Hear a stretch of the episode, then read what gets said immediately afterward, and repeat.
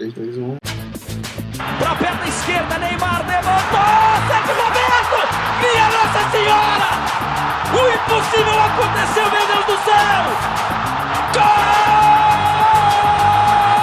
Fernando cruzou pra Paulinho, entrou na área. Vai fazendo o domínio da bola, fez. Botou no terreno, parou, prendeu, driblou o back, rolou pra trás. O Hernani, por Enis, emenda, guardou, é campeão! Pirlo, Pirlo, ancora Pirlo di tetto, tiro, O James Milner na linha de fundo, cruzou na segunda trave. Olha o gol do Lovren! Gol! que é sua, Tafarel, partiu, bateu, acabou, acabou, acabou, é tetra, é tetra. 45 de acréscimo. Oi, rapaziada? Muito bom dia, boa tarde, boa noite, boa madrugada para você que nos ouve pela internet. Essa é a edição histórica do 45 de Acréscimo, número 23, porque estamos um ao lado do outro, presencialmente, todos juntos, e a mesa está cheia. Eu acho que hoje vai acontecer algo muito aleatório no mundo, tipo, vai cair uma tempestade muito bizarra aqui em Aracaju. Porque- O Grêmio tá ganhando. Ah, cala sua boca. É, Obrigado pelo esculacho. Eu estou com Emerson Esteves, É nóis. Fabrício Santos, Opa! Vitor Santos E aí? Vitória Costa. E aí, galera? Estamos todos juntos, então se alguém falar alguma besteira, a gente pode dar um soco na cara do outro. Provavelmente isso vai acontecer durante o programa. E a gente vai falar do futebol sergipano em 2019, porque acabaram os campeonatos estaduais. Sim, o Campeonato futebol sergipano existe. existe. Acabou o futebol sergipano, não é uma filial da Bahia. Se você, se você acha que o Sergipe é o quintal da Bahia, por favor, não ouça esse podcast. Eu ia soltar agora uma piada muito pesada, porém, por respeitar os meus torcedores, seja por É, nossos a ouvintes. maioria sergipanos, dos nossos ouvintes calar. é de Sergipe, então limitem-se a respeitar. Primeiro tempo. Então vamos falar do futebol sergipano. Acabou o campeonato estadual no último sábado com o Frei Paulistano campeão. Eu jamais pensei que eu ia dizer isso, mas o Frei Paulistano foi campeão estadual. E a gente tem muita coisa para falar do Frei Paulistano, dos times do interior, dos times da capital que foram muito mal. Bom, começando então, primeiro a gente vai falar, nessa primeira parte a gente vai falar do campeonato sergipano em si, que acabou no último sábado, com o Frei Paulistano campeão, um time de Frei Paulo, que é uma cidade do Agreste daqui de Sergipe, que tem não chegou nem a três anos completos ainda de fundação. Já havia sido campeão da segunda divisão, da Série A2. Em 2016, agora ganhou a primeira divisão. E Emerson, vou começar com 19, você. Em 2016 Em ganhou a 2016 segunda ele foi campeão da segunda divisão, que foi Ah, o de fundação dele. primeira divisão. Ah, e agora ganhou a primeira divisão. Vamos. Emerson, vou começar com você. Como assim, velho? Frei Paulistano campeão? Que é que... Como é que se explica um negócio desse? Antes de mais nada, eu quero dizer que eu tô muito emocionado de estar vendo todo mundo aqui pessoalmente. E que essa edição 23 ela é muito especial, tá certo, gente? E agora, partindo pro tema da, do podcast, eu acho que esse campeonato foi um campeonato que surpreendeu muito, né? Muito pela inconstância dos grandes da capital. A gente viu um confiança pecando e é, oscilando muito durante todo o campeonato. Um Sergipe que não foi muito bem desde o início. E a gente viu um Itabaiana que começou muito mal e depois cresceu, ficou numa média ali que acabou conseguindo garantir a vaga para a decisão. E nisso tudo, times do interior, como o próprio Frei, Paulistano e o Dorense, se destacaram, foram para essa hexagonal e, tipo, no caso do Dorense, conseguiu quase beliscar uma vaga na final. O Frei Paulistano fez melhor ainda e foi para a final. Então, acho que gente, esse campeonato marcou muito esse crescimento do futebol interiorano daqui, em decorrência também de uma é, decadência do futebol da capital, do futebol apresentado pelos grandes clubes daqui. Eu não sei se vocês também vão concordar com o que eu tô falando, mas os dois clubes que chegaram na capital, eles mereceram. É, então, é, eu acho interessante analisar o que aconteceu com o Frei Paulistano, porque o, o Frei Paulistano, por muito pouco, não foi rebaixado. Ele chegava até a última rodada da primeira fase, muito próximo de ser rebaixado. Havia toda essa dúvida de quem é que iria cair, o Frei Paulistano era um dos candidatos. O time conseguiu ali ter uma certa organização, ganhou e conseguiu passar de fase no erro do Boca Júnior, que foi saiu ali do, do digamos G6 na última rodada. Então assim, Frei Paulistano foi lá, trouxe Betinho, que foi injustiçado mais uma vez por um time grande de Sergipe. Porque Betinho, eu, eu defendo isso há muito tempo, é o melhor treinador que o estado de Sergipe já viu na década. Ele sabe, ele pode não ser o melhor treinador que você vai ver um estilo de jogo bonito, mas em questão de eficiência, e saber entender como funciona o cenário sergipano e o cenário de uma série D e uma série C, Betinho foi o que melhor demonstrou capacidade. Ele foi injustiçado no Confiança porque ele fazia uma campanha muito boa, estava conseguindo criar dois elencos dentro do Confiança. O Confiança podia até ter montado um bom elenco, mas não um excelente, a ponto de ter variações, de poder jogar a Copa do Nordeste com um elenco e o Sergipano com outro.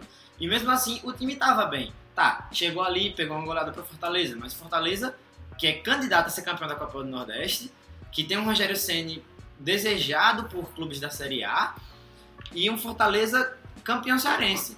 Então, assim, foi muito normal o Fortaleza ter ganho do Confiança naquele com aquela diferença toda.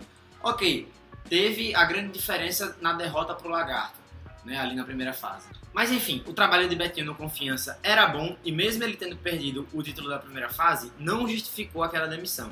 Então assim, o Frei Paulistano, por mais que não tenha sido o trabalho mais bem executado, o planejamento mais bem executado, foi campeão com justiça. Foi o time que, na fase final, foi quem melhor jogou e ganhou os jogos. Parecia que ninguém queria ganhar. Eu acho que essa questão que a Emerson falou com um ano muito importante pro futebol interiorano.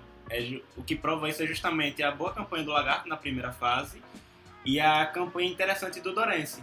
E aí a gente entra na, na hexagonal final com o Frei Paulistano tendo uma arrancada é, que surpreendeu a todos e acabou indo para a final e acabou sendo campeão. E concordo também com o Emerson com essa queda do futebol da capital, porque o Sergipe vinha em uma expectativa de conseguir um bom ano depois do título ano passado e depois de é, eleições e manter um, um elenco que talvez fosse, mas acabou é, decepcionando e aí o, o Confiança também foi outro que é, caiu muito de produção. E aí acabou que os outros times tiveram que aproveitar isso. E o Lagarto aproveitou bem, se empolgou demais, se empolgou cedo e se cagou todo depois. Que belo termo pra se Se usar. cagou todo depois é ótimo. Mas o Frei Paulistano deu uma arrancada monstruosa e, na minha opinião, passaram a mão do Dorense. Mas seja é outro. Eu acho que assim. Polêmica? Eu acho que assim, sem entrar no mérito da polêmica, é, resumindo um pouco o campeonato sergipano desse ano, o Sergipe decepcionou, né, porque gastou muito no elenco para praticamente nenhum resultado. Na verdade, nenhum resultado, só fez decepcionar. O Confiança decepcionou, mas é, foi aquela decepção com justiça, porque o time se atrapalhou no próprio planejamento, caiu no papo da torcida, porque o que eu disse da injustiça, da injustiça de Betinho é porque ele é um treinador que sempre é muito julgado pelas torcidas de Sergipe Confiança. Tanto quando ele treinou Confiança na primeira, na primeira passagem dele, quanto na primeira passagem dele pelo Sergipe, e quanto agora dele no Confiança de novo, porque como ele tem métodos diferentes, a galera que é um pouco mais saudosista acaba queimando ele. Então a diretoria do Confiança foi na onda dele, da, da, da torcida, né? Foi na onda da torcida e acabou perdendo um ótimo treinador e perdendo também o título. Então o Confiança errou totalmente o planejamento. O Lagarto, como o Vitor mencionou, foi soberbo, né? De não ter aproveitado ali o título da primeira fase e pego uma vaga na Série D, quis a vaga na Copa do Brasil e acabou no final sem nada, porque teve uma incrível queda de rendimento no final do campeonato. E o Itabaiana foi regularmente ok. Mal, bem, mediano, e no final das contas, quarto vice consecutivo. E o resto, pra mim, é- foi questão mesmo de surpresa. Eu não esperava um Dorense tão bem e um Frei Paulistano tão bem. Acho que, em resumo, foi o desespero por resultado dos times da capitais, né? Porque confiança dispensou Betinho e aí o Sergipe trocou de treinadores três vezes, não foi? Isso. Três vezes. Isso. Fritou, Então, fritou dois treinadores e o Leandro Campos veio pra apagar o fogo, mas não foi suficiente. Então, velho, um time que muda de treinador três vezes, como é que quer se esperar alguma coisa? E Pode três treinadores ruins. desabafo. Velho, só afirmações categóricas. Eu tô com medo dos ouvintes Fabrício tá podcast. muita raiva aqui, Fabrício. Acho bom dar uma editada, uma cortada, viu, Hector? São ruins mesmo. Hector. então, eu acho que quando a gente for ver daqui a uns anos, essa vai ser uma história bem legal, assim, de ser lembrada do Frei Paulistano com menos de três anos de, de existência ter sido campeão, enquanto na final não teve nenhum dos dois grandes times da capital. Mas é bom também a gente olhar, como algum deles já destacou, que embora o Frei Paulistano tenha sido campeão, não foi uma campanha ai, retocável, aquela coisa que já começou como uma zebra desde o começo, porque eles quase caem na fase de grupo, né? Acho que eles ficaram com primeira 10 fase, na primeira fase. quase caiu. Eles ficaram com 10 pontos, não foi? E- Eles foram os sextos colocados, eles, eles, passaram em sexto, né? Foram os últimos classificados. Saíram de quase rebaixados para classificados. 10 E, tipo, isso, três pontos só à frente do, do rebaixado. Então não era uma coisa que ah, começou desde o começo, assim. Mas é uma história muito, muito legal, principalmente pra gente ver daqui a uns anos. E é, foi bem decepcionante também o Sergipe, o Confiança. O Sergipe na primeira fase já ficou atrás do Orense, então já foi uma coisa que a gente já tava achando estranho. E aí chegou na, na fase seguinte, pronto, desandou tudo. Acho que esse campeonato sergipano foi um campeonato de lição para os times da capital, porque ensina para Sergipe, para Confiança e para Itabaiana que eles precisam ter um foco no início da temporada mais correto, né? Porque o Sergipe, é, enquanto o primeiro treinador queria jogar a Copa do Nordeste, aí trouxe o segundo treinador que já não queria priorizar a Copa do Nordeste e veio o terceiro treinador que já acreditava na classificação. Então, você ter três mentalidades diferentes para uma única temporada não dá, né? E ficar atrasando tanto jogador, sem tanto, assim, jogadores que recebiam muito para praticamente futebol nenhum. Então, o que eu tô querendo dizer é que serviu de lição porque mostrou que ficar fritando o treinador não resolve, que ter decisões imediatas não resolvem e também aquela questão, relembrou os tempos antigos do futebol sergipano, onde os grandes não chegavam na final, onde São Domingos era campeão, River Plate era campeão, Pirambu era campeão, América de Propriá era campeão, assim, tempos obscuros em que Sergipe e Confiança davam uma aula de falta de organização. E foi o que rolou agora. né? Acho que esse campeonato sergipano, a palavra que fica é lição. Velho, do que o pessoal comentou aqui, eu tenho dois pontos pra destacar. Primeiro, essa questão da demissão do Betinho no Confiança. Acho que vai muito daquela questão que a gente já discutiu no podcast sobre treinadores e como é a mentalidade das diretorias em serem imediatistas com, com os resultados. Porque o Betinho conseguiu três resultados ruins, misturando Copa do Nordeste e Sergipano, mas vinha de atuações ok, não era nada muito ruim, mas também não era um futebol assim endeusado. Então, cabia à diretoria ter dado continuidade pro trabalho dele, não, ter- não ter terminado de uma vez, é, porque assim acaba prejudicando a continuidade do trabalho do próprio Confiança. E o segundo ponto que eu quero tocar é a questão dos clubes do interior. Dois clubes, pra mim, é, um, é, um- é o oposto do outro. O Lagarto e o próprio Frei Paulistano. Por quê? O Lagarto teve uma excelente primeira fase, liderou a, liderou a primeira fase, então assim conseguiu a escolheu é, jogar a, a Copa do Brasil do ano que vem ao invés da Série D. Enfim, teve uma, um hexagonal final muito ruim, muito decepcionante. Eu me decepcionei muito com o Lagarto, porque apresentou um bom futebol na primeira fase e esse futebol simplesmente acabou no hexagonal. Fiquei tipo, nossa, o que aconteceu com o Lagarto?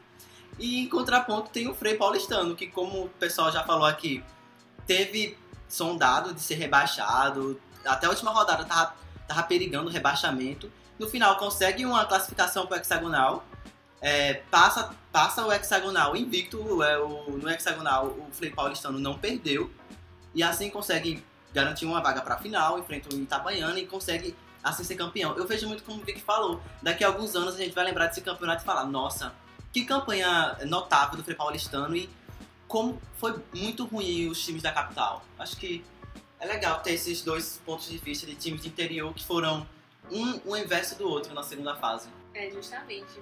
Porque se pegasse a campanha do Lagarto e juntasse com a do Frei Paulistano, seria uma campanha perfeita Sim. de um único time, mas parece que rolou muito isso, né? E é importante destacar que você falou que daqui a uns anos a gente vai lembrar disso, mas a gente não vai lembrar que o Frei Paulistano não foi bem na primeira fase, vai ficar só Só com a memória do título, que, claro, é histórico. Brilha, brilha muito a eficiência do Betinho. É. Eu, acho, eu acho muito louvável que ele fez com pouco. Né? Acho Tipo assim, o filho dele tinha. Claro, quando você entra na, na fase final, certas coisas vão automaticamente pegando mais destaque. Tipo, o filho dele ter se mostrado um excelente jogador. Luan, atacante, um excelente jogador que está sendo disputado por clube de Série C e Série D. Foi pro Sergipe o filho dele também. não Foi, o filho Foi o dele foi pro Matheus, Sergipe, é, o meio, meio campo Acácio foi pro Sergipe, Pirambu foi pro Sergipe, então foi uma galerinha também, porque a ideia do Sergipe na Série D é ter um elenco que já esteja entrosado pela falta de tempo para trabalhar. Mas é isso. Só contextualizando um pouco o campeonato para quem tá ouvindo, é, são nove equipes. Eu acho genial um campeonato com um número de time ímpar.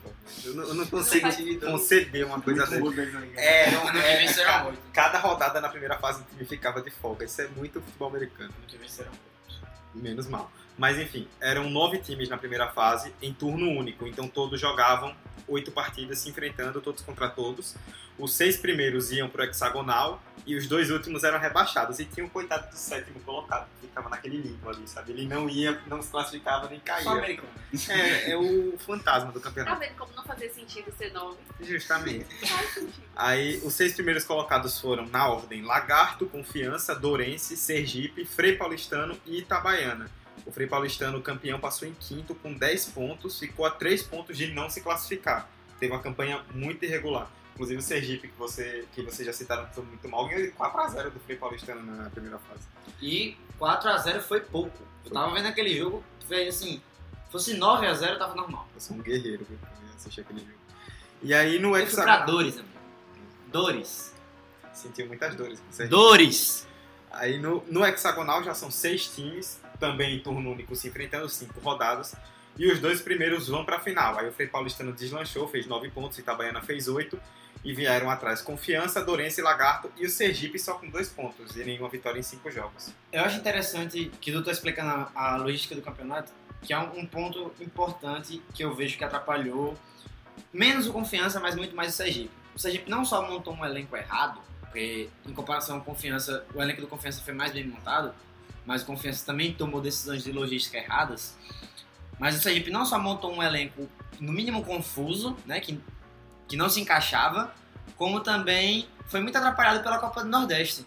Então, já dentro dessa logística de ter ido mal na primeira fase, vai muito dessa série de fatores de ter uma Copa do Nordeste ali enfrentando times muito melhores, então o time perdia, aí não conseguia ter sequência no estadual, porque estava perdendo na Copa do Nordeste, e aí os treinadores iam sendo queimados, então, tipo assim, é aquilo que eu disse da lição, faltou ter um foco. Né? Se foca mais no estadual, foca em um trabalho só de um treinador, o time até podia ter uma vida melhor na segunda fase, mas como foi dando tanta importância para a Copa do Nordeste, chegou no final e foi a mesmice tão grande quanto, quanto a do Confiança, se não muito maior. É, tem outro ponto importante para a gente destacar, especialmente na primeira fase, que foi a questão dos estádios.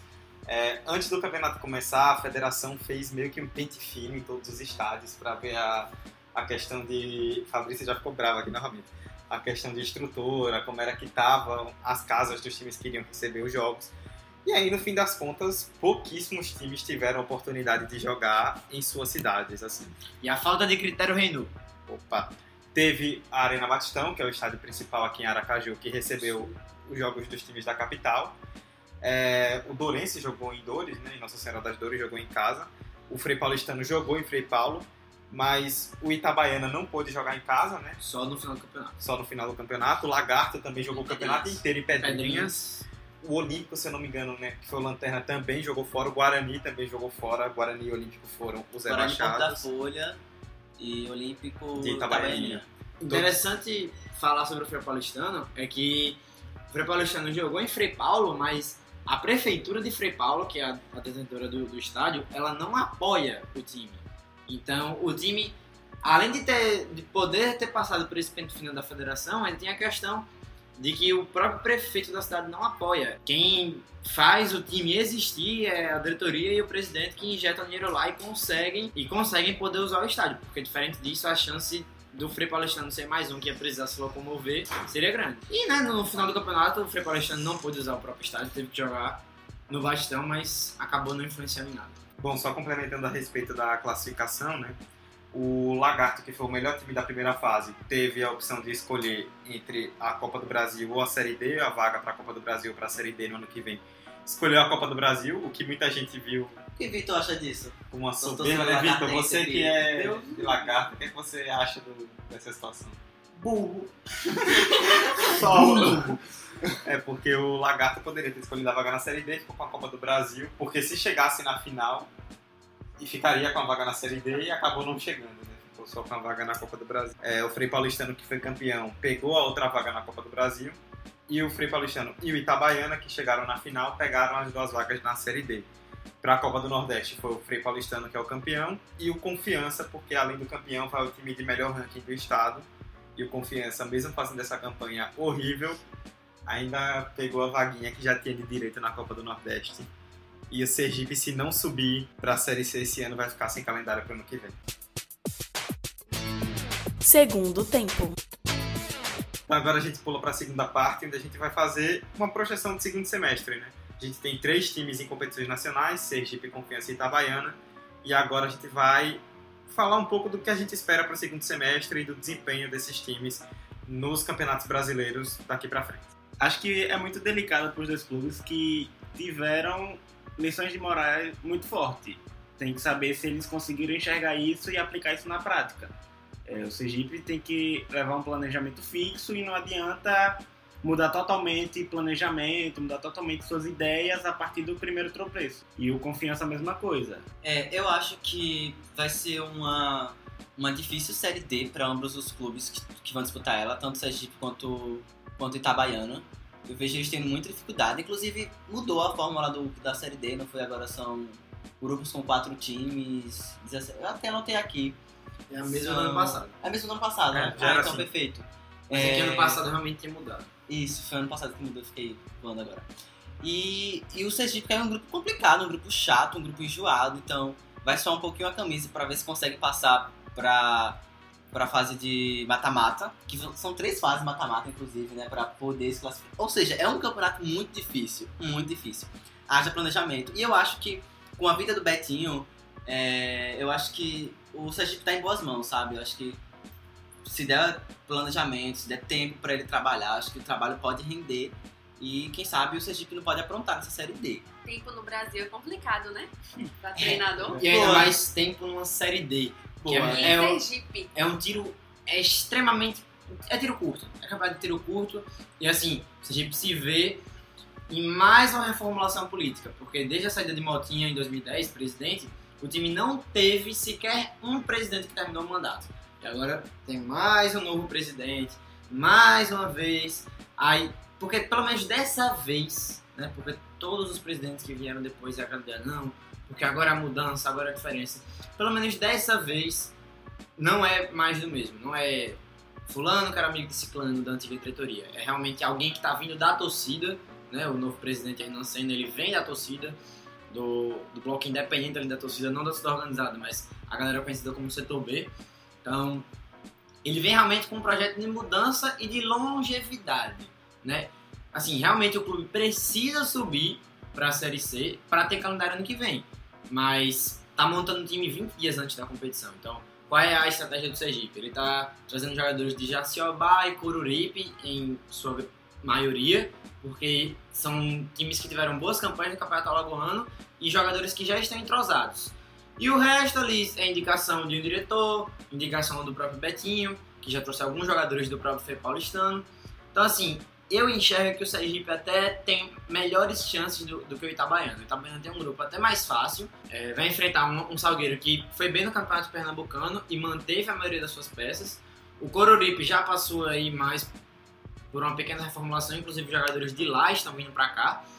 E o Fluminense de Feira é um time que nem perdeu tantos jogadores e nem trouxe tantos assim, né? Manteve um pouco a base, mas assim, é interessante que são times que sempre vão bem na Série D. Então, o Sergipe tem que realmente já entrar sabendo o que está disputando.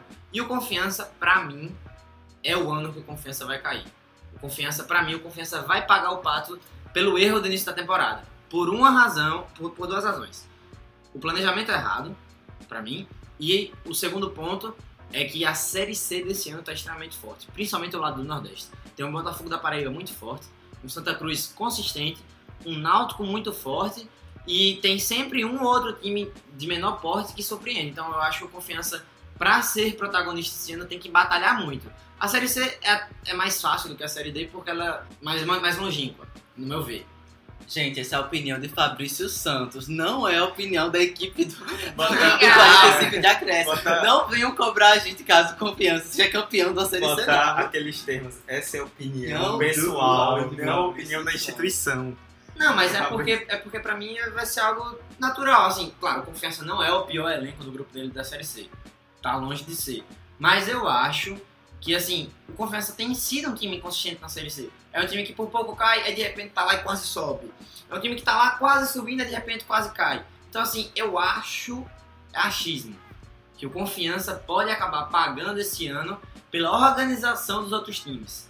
Os times do Nordeste na Série C estão muito bem organizados, muito bem estruturados e estão ganhando dinheiro. O Santa Cruz avançou bem na Copa do Brasil, o Botafogo da Paraíba também na Copa do Brasil e na Copa do Nordeste. O Náutico chegou na final do Pernambucano que dá uma grana boa. Então, assim, é aquela coisa. Itabaiana pra mim vai ser dificilmente vai conseguir mostrar alguma coisa, porque por mais que mantenha Igor e Macaíba, que são bons nomes do time, demitiu o treinador e tá naquela situação de quarto vice. Então, acho que o Itabaiana entrou naquela situação de só vamos cumprir tabela aqui e vamos ver o que dá. E realmente eu acredito que vai ser difícil para os times sergipanos, principalmente na Série D. Eu acho que Fabrício falou uma coisa importante, que não literalmente, mas a Série D é mais difícil justamente por ser mais curta e por ter essa questão da eliminação, porque fica a pressão, principalmente no caso do Sergipe, que tem a pressão ainda maior. Então tem que ter aquela busca muito rápida por resultado, mais ainda do que na Série C. Então eu vejo um cenário bem difícil para os dois que estão na Série D. E remontando um time fica complicado, porque só ficam Isso. dois jogadores do Sergipe do estadual. E o resto são jogadores novos, novos.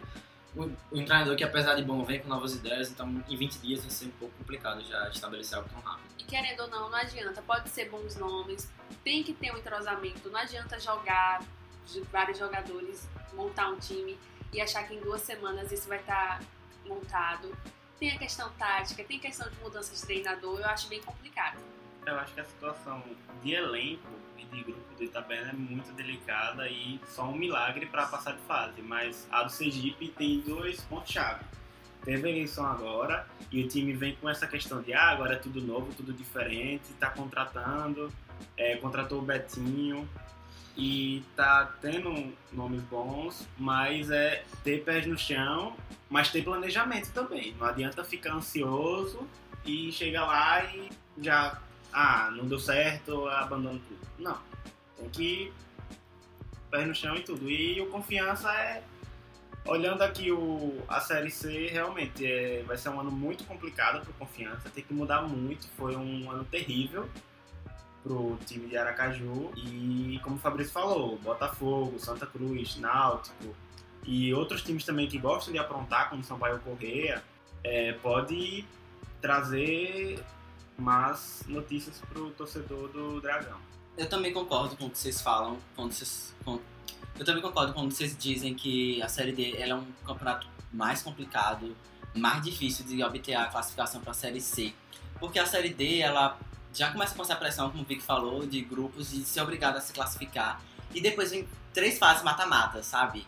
É, para um clube de pouco, pouco investimento, pouco, pouca arrecadação, como clubes de interior, como o próprio Itabaiana, que, é que eu quero falar, é muito complicado se conseguir disputar e conseguir avançar essas fases com esse elenco ilimitado e com, e com esses problemas de gestão de treinadores, né? Como a gente já falou aqui, o problema de técnico no Brasil é algo cultural, é algo que não se dá, não se dá tempo. Eu acho que a nossa indicação do podcast de hoje vai ser nosso, nosso programa sobre os treinadores aqui do Brasil e eu acho que vale muito a pena vocês ouvirem novamente, porque sempre vai acabar caindo nessa questão, sabe? De tempo, de planejamento, de, de filosofia do time, que, que às vezes a diretoria não enxerga isso e contrata qualquer, qualquer técnico. Então, são questões que, que têm que ser observadas, sabe? E o Confiança, como, como o Vitor falou, o grupo é muito complicado, muito difícil. Esses times, eles se destacaram nos seus campeonatos regionais, eles eles se destacaram na Copa do Nordeste, coisa que os times daqui de Sergipe foram bem mal, principalmente Sergipe. E o, o Confiança conseguiu pontuar mais, foi o lanterna do grupo. O Sergipe não foi o lanterna do grupo, teve chance de classificação Até a última rodada. até a última rodada e pontuou menos, pra você ter uma noção. Enfim, eu acho que vai ser um ano de muito trabalho para os times daqui, vai ser um ano de. é, teria que ser a palavra planejamento, mas isso teria que ter visto desde a pré-temporada, que isso corta já aqui é a palavra planejamento. Vai ser algo meio de temporada agora a ser, a ser pensado. E Então, sendo sincero, a série D dificilmente ela.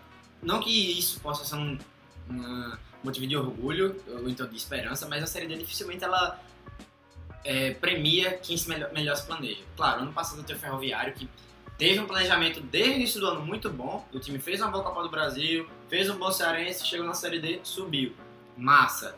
Mas é uma competição de tiro curto e de mata-mata. Então é difícil realmente o melhor time ser campeão, o time mais planejado chegar longe. Então, assim, é uma loteria. Eu enxergo a Série D como uma loteria, porque acima de tudo o time tem que ter psicológico. E é complicado porque, principalmente os times daqui, se, se ocorre uma eliminação na Série D, acaba a temporada precocemente. É uma coisa que é bastante errada, eu não, não sei de que forma isso poderia mudar, mas acontece muito. E aí a pressão fica maior ainda, porque a única forma de jogar é estando na Série D. Tá E na é hora de fazer o campeonato norte do. Norte Não, do Nordeste, é, leste do eu Nordeste. acho que eu acho que a forma como as divisões brasileiras evoluíram foi até de um jeito um pouco atrapalhado, porque o próprio Confiança para subir para a Série C ele teve muito menos fases de mata-mata. Eu não lembro se foram uma ou duas. Duas. Pronto, foram duas. Mas assim, aquela série D era menos. Era um terror menor, sabe? Na época do. Na época do Confiança. Confiança subiu na época certa, eu costumo dizer isso.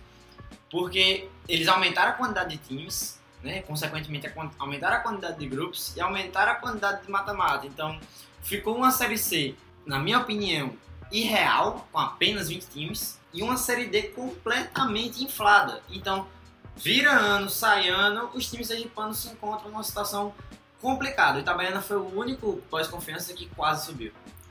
É, só repassando os grupos, né, da- tanto da Série C quanto da Série D envolvendo os sergipanos, é, o Confiança ele está no grupo A da Série C, são dois grupos de 10 times, divididos por regiões, e os quatro primeiros de cada grupo passam para se enfrentar nas quartas de final. Primeiro de um grupo enfrentando o quarto do outro e, vice e assim por diante, até que os quatro classificados para a semifinal já sobem automaticamente. O Confiança está no grupo A, né, que são os times do Nordeste. Além do Confiança, tem Náutico, ABC, 13, Sampaio Correia, Santa Cruz, Botafogo da Paraíba, Imperatriz, Globo, que é do Rio Grande do Norte, e o Ferroviário. Pesado. Meio pesadinho pro, pro Confiança.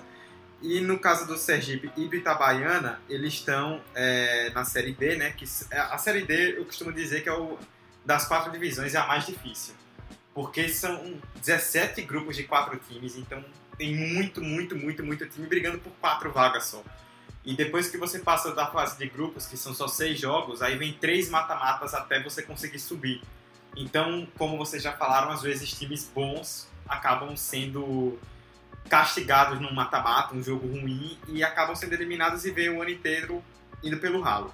O Sergipe está no grupo 8, junto com Salgueiro, Fluminense de Feira de Santana e o Coruripe de Alagoas, grupo complicado. E o Itabaiana vai pegar, também não pegou um grupo fácil não, vai pegar a Aparecidense de Goiás, a Juazeirense da Bahia e o Interporto do Tocantins. Palpites então, vamos começar com a Série C. Funciona como? Eu vou falar é, se, se eu acho que eles vão passar de fase, se eu acho que eles vão É, vamos- é, o que é que você subir. Qual é a projeção? É a coisa bem Globoesporte.com. Projeção, vai subir, meio de tabela, briga pra não cair, Ah, que- rebaixado. O que é que Fabrício já... Vi que vai, vi que vai de porcentagem, né? Aquela que disputa do. Jet, tipo, Hazard, Romero. Isso, é, é Emerson Sheik e o Hazard. É, essa aí. Pronto, vamos lá. Emerson, confiança. Confiança, meio de tabela ou brigando pra cair. Assim, eu acho. Eu, eu prevejo, principalmente por ser esse grupo difícil e por vir novamente numa, no início de trabalho e toda essa coisa, eu acho que vai ser um ano bem complicado, uma série C bem complicada. Eu acho que vai ficar meio tabela brigando pra, pra não cair. Fabrício. Como eu já palpitei anteriormente, eu acho que é o ano da queda de confiança. Mas tem elenco pra se manter ali no meio de tabela tranquilamente.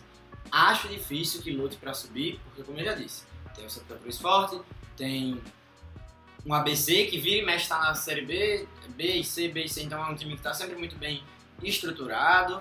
Tem o Náutico, tem o próprio 13, tem o Botafogo da Paraíba que tá muito bem na Copa do Nordeste. Então, assim, eu acho que na realidade do Confiança de hoje em dia é difícil ele aprontar alguma coisa nesse grupo, mas futebol é futebol.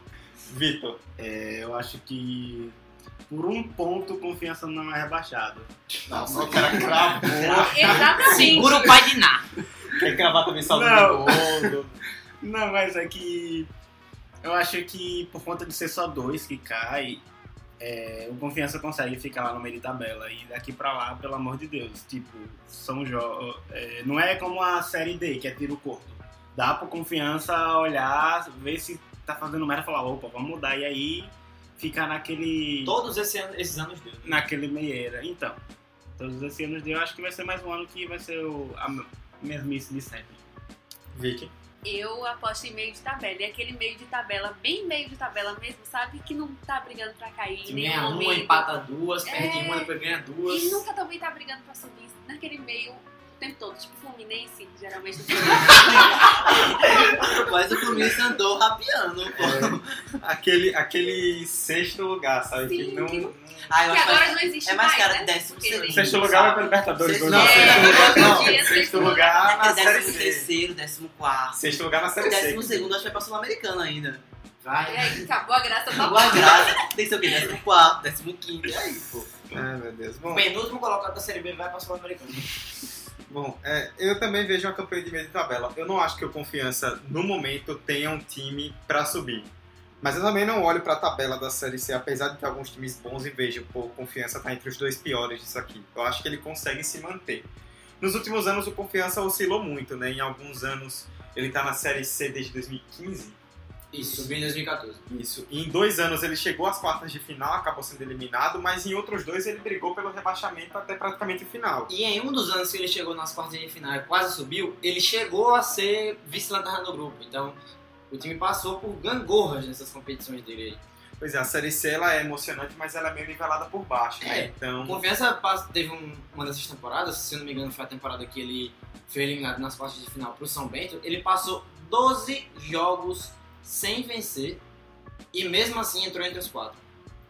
então é difícil. Assim, o Confiança, por outros anos, eu já acho que criou uma casca importante, apesar de vários jogadores que já passaram pela Série C e em outros elencos do Confiança já terem saído. Mas eu acho que não tem time pra cair, mas também não tem time que vai subir. Tô com o Vic naquele meio Lindo, né? Nossa, É aquele não fede nem cheira no campeonato. É, série D. Agora é Sergipe e Itabaiana. Sergipe eu já falei, tá no grupo 8 com Salgueiro, Fluminense de Feira e Coruripe. Os dois primeiros passam pro primeiro mata-mata. Emerson. Eu até acho que o Sergipe passa desse, desse grupo. Mas ele morre né, na, na fase. nas mata-mata. Logo no começo. Não sei. Eu sei que ele vai morrer no mata-mata. Ele não vai conseguir classificar. Fabrício tá fazendo caras e bocas aqui, desculpa, mas minha opinião, sabe? Passa ainda nesse grupo difícil da Série D, mas eu acho que ele vai cair nessa, nesses mata-matas da Série D, que é um campeonato muito difícil. Deixa eu dar logo. Vou, dar logo os dois pra adiantar. Sergipe passa na fase dos grupos e cai na, no mata-mata. Itabaiana fica na fase de grupos. Eu acho que o Itabaiana falta aquela toda aquela aquele plano ideal de um time de planejamento e tudo mais que a gente sabe não tem, somando o fato de, de ser um clube com limitado financeiramente de outras coisas. Vem essa questão. Isso é a questão do calendário que o Vic falou é importantíssima. É algo que tem que ser discutido, é, tem que estar em debates na mídia e entre os torcedores. Tem que ser algo que tem que ser mobilizado. Porque se um time da série dele é eliminado agora, acaba a chance dele de temporada, sabe? Só 2020. Então fica um, uma sinuca, sinuca de bico. Enfim, Itabaiana fica. Fabrício. Vou começar pelo Itabaiana. É, eu acho que, assim, no ritmo que o Itabaiana tá, né, assim, pelo que ele jogou no estadual, ainda demitindo o treinador, eu vejo muito pouco cenário de evolução do Itabaiana. Você não tá vendo movimentação no mercado, você não sabe quem vai, quem fica. Assim, tem um elenco ok, né? Pode passar de fase. Só que eu acho que diante de Juazeirense e diante de e diante do Aparecidense é difícil bater esses times, porque o Juazeirense estava na Série C ano passado, tem uma certa casca aí e o e o Aparecidense é um time que está sempre bem. Então eu acho que o Itabaiana não passa, fica na fase de grupos. E o Sergipe, eu acho que existe uma chance, mas meu palpite é que passa, mas já acho que vai depender muito de como vai acontecer as coisas dentro, dentro do grupo, porque tá num grupo difícil, como a gente já falou aqui várias vezes. Então acho que o Sergipe passa e pra subir já não consigo nem palpitar. Vitor. Eu vou ser curto e direto mesmo. Acho que o Itabaiana só não vai ser saco de pancada porque tem um tal de Interporto no grupo. Torcedores E do eu- Porto, não xingue. Não xingue, mas é sério. Sério, desculpa. Existem torcedores do Interporto. Rapaz. Que ouvem o podcast. Ó, se você torce pro Interporto, fala com a gente. É, você vai ganhar. Vou dar o número de Fabrício.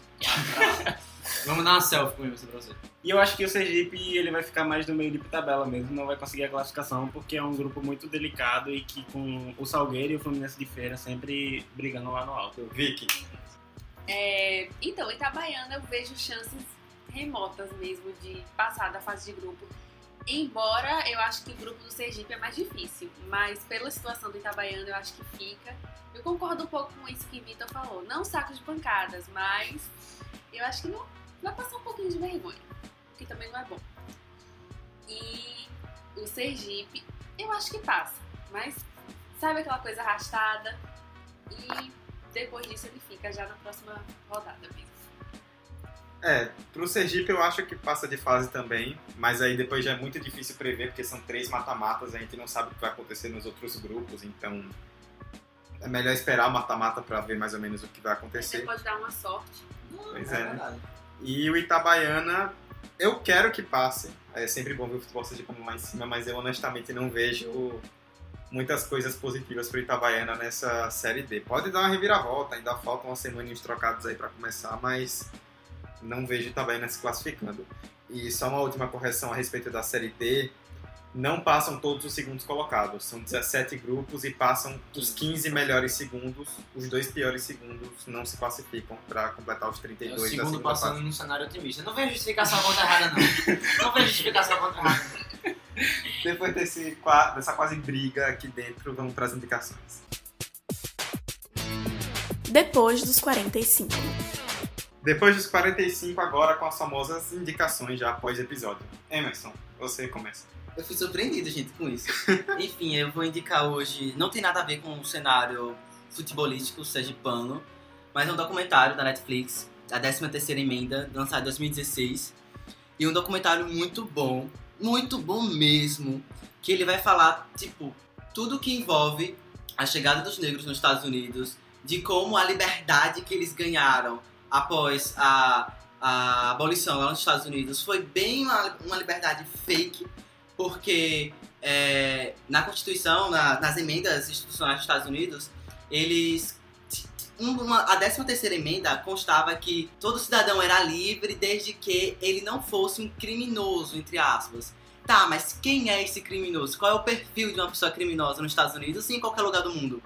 Enfim, e aí o documentário vai trazer uma série de analistas, uma série de sociólogos, psicólogos, para trazer toda essa questão dos presidiários nos Estados Unidos, um número absurdo de presidiários que existe nos Estados Unidos e a indústria por, por trás disso. É uma indústria cara, é uma indústria é, que é financiada por grandes, por grandes empresas, seja lá, seja empresa de limpeza, seja empresa de fornecimento de comida, seja empresa de segurança, as, as- os presidiários, é, os presídios, na verdade, é, privados cresceram muito lá nos Estados Unidos, então é toda uma indústria mobilizada por trás de, de prender negros, prender pobres lá nos Estados Unidos. Enfim, o documentário é muito bom, ele tem uma hora e quarenta mais ou menos. Eu acho que vale muito a pena a gente reservar um pouquinho e aprender um pouco mais, ler, ouvir um pouco mais, ler como é a situação lá nos Estados Unidos e fazer um paralelo um pouco com o Brasil, que é semelhante em alguns aspectos. Enfim, a 13 terceira emenda vale muito a pena. Vitor? Eu vou indicar algo envolvendo o tema. Vou indicar uma página no Instagram muito boa que eu conheci, inclusive, até esse ano, que é Mandacaru Esportivo, mas o IG tá ou Mandacaru. E é bastante interessante para você se envolver mais com o futebol sergipano, caso você seja um pouco. que você goste de futebol, mas não seja tão envolvido. Você, é, ele consegue interagir bem com o público, ele leva é, posts criativos, brincando com os times, de maneira bem esportiva mesmo e tal. Acho que é bastante legal para um primeiro passo em você adentrar no, nesse universo do futebol sergipano. Vicky? Então, aproveitando o tema, eu vou indicar o canal Ataque, que é um perfil que tem no Instagram, no Facebook, no Twitter, é, de mídias sociais, falando mesmo sobre o futebol sergipano. Antes eles também transmitiam alguns jogos, mas agora parou, né? Infelizmente, mas assim, eu super recomendo pra quem gosta de futebol, independente de ser de Sergipe ou não. É muito bom a dinâmica que eles usam, enfim. Principalmente pra quem é de Sergipe mesmo, porque é uma das maiores, acho que é a maior página de, sobre futebol sergipano mesmo daqui. Já me contaram que os estagiários do Twitter são muito lindos. Concordo, Sim, viu? muito São muito competentes. Eu competentes. já vi pessoalmente, é verdade. É verdade, já ouvi falar nisso aí Momento também. lobby aqui. Como assim? Não sei disso não. Fabrício. É, hoje eu vou, aproveitando que essa semana, né, estamos gravando exatamente no dia 23 de abril, terça-feira, que essa semana vai estrear Vingadores Ultimato. A quem quer assistir o último filme aí que encerra esse ciclo de 10 anos dos universo cinematográfico da Marvel, eu vou indicar uma série que Peter Jordan do canal Ei Nerd está fazendo, né, que é a série ele está fazendo uma série explicando todo o universo cinematográfico da Marvel desde o seu início. São oito episódios, ele já postou quatro, se postou o quinto eu não vi ainda, né? Porque ainda não abriu o YouTube hoje. Mas ele tá postando esses episódios para você que não conseguiu ver todos os filmes, poder ver, né, numa série. Cada episódio tem cerca de 25 a 35 minutos.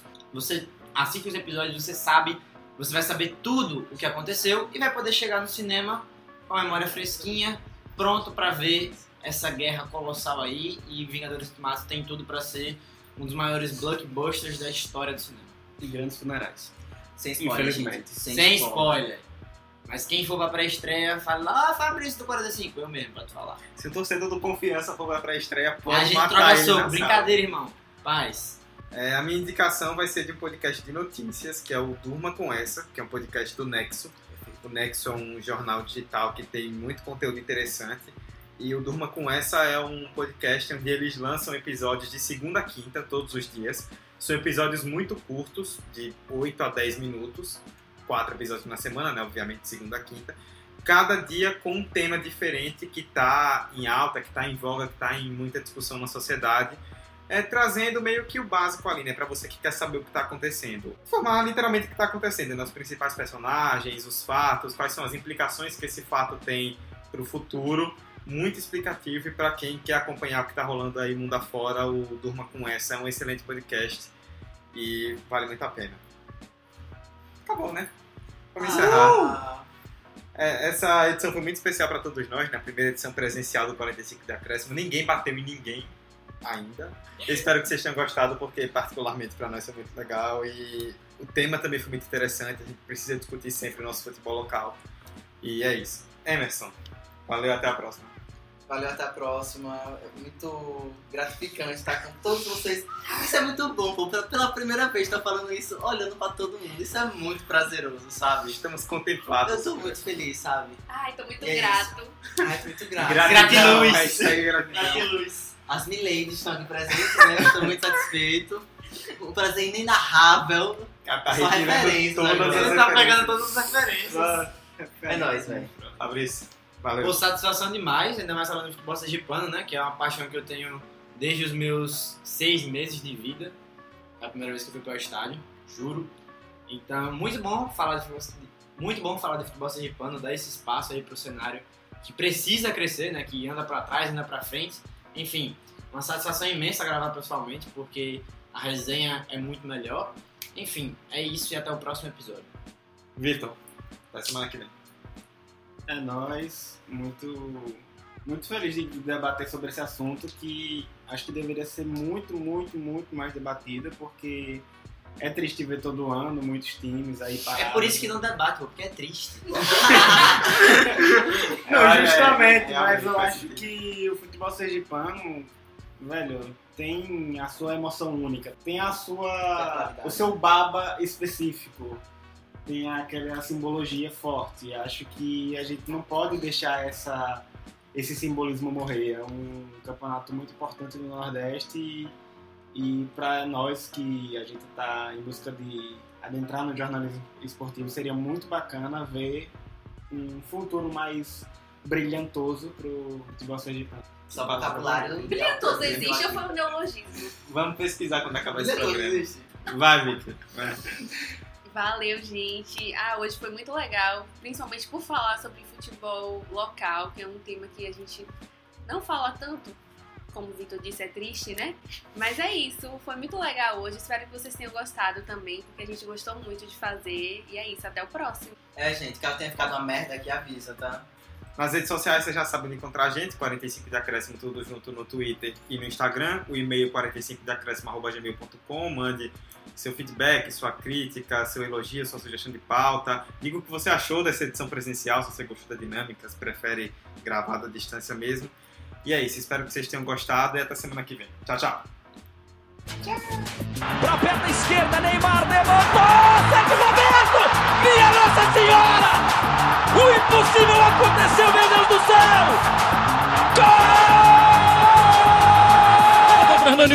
Paulinho, entrou na área. Vai fazendo o domínio da bola, fez. Botou no terreno, parou, prendeu, driblou o back, rolou pra trás. O Hernani, por Enis, emenda, guardou, é campeão! Pirlo, Pirlo, ancora Pirlo di tetto, tiro,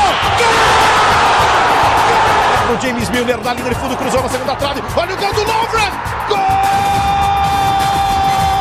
que é sua, Tafarel, partiu, bateu, acabou,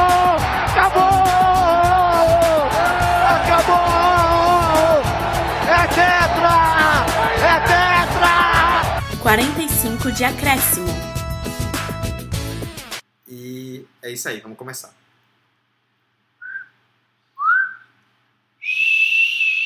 Tem até trilha sonora. Puxou a até da, do Você vai dar aquela introdução, não?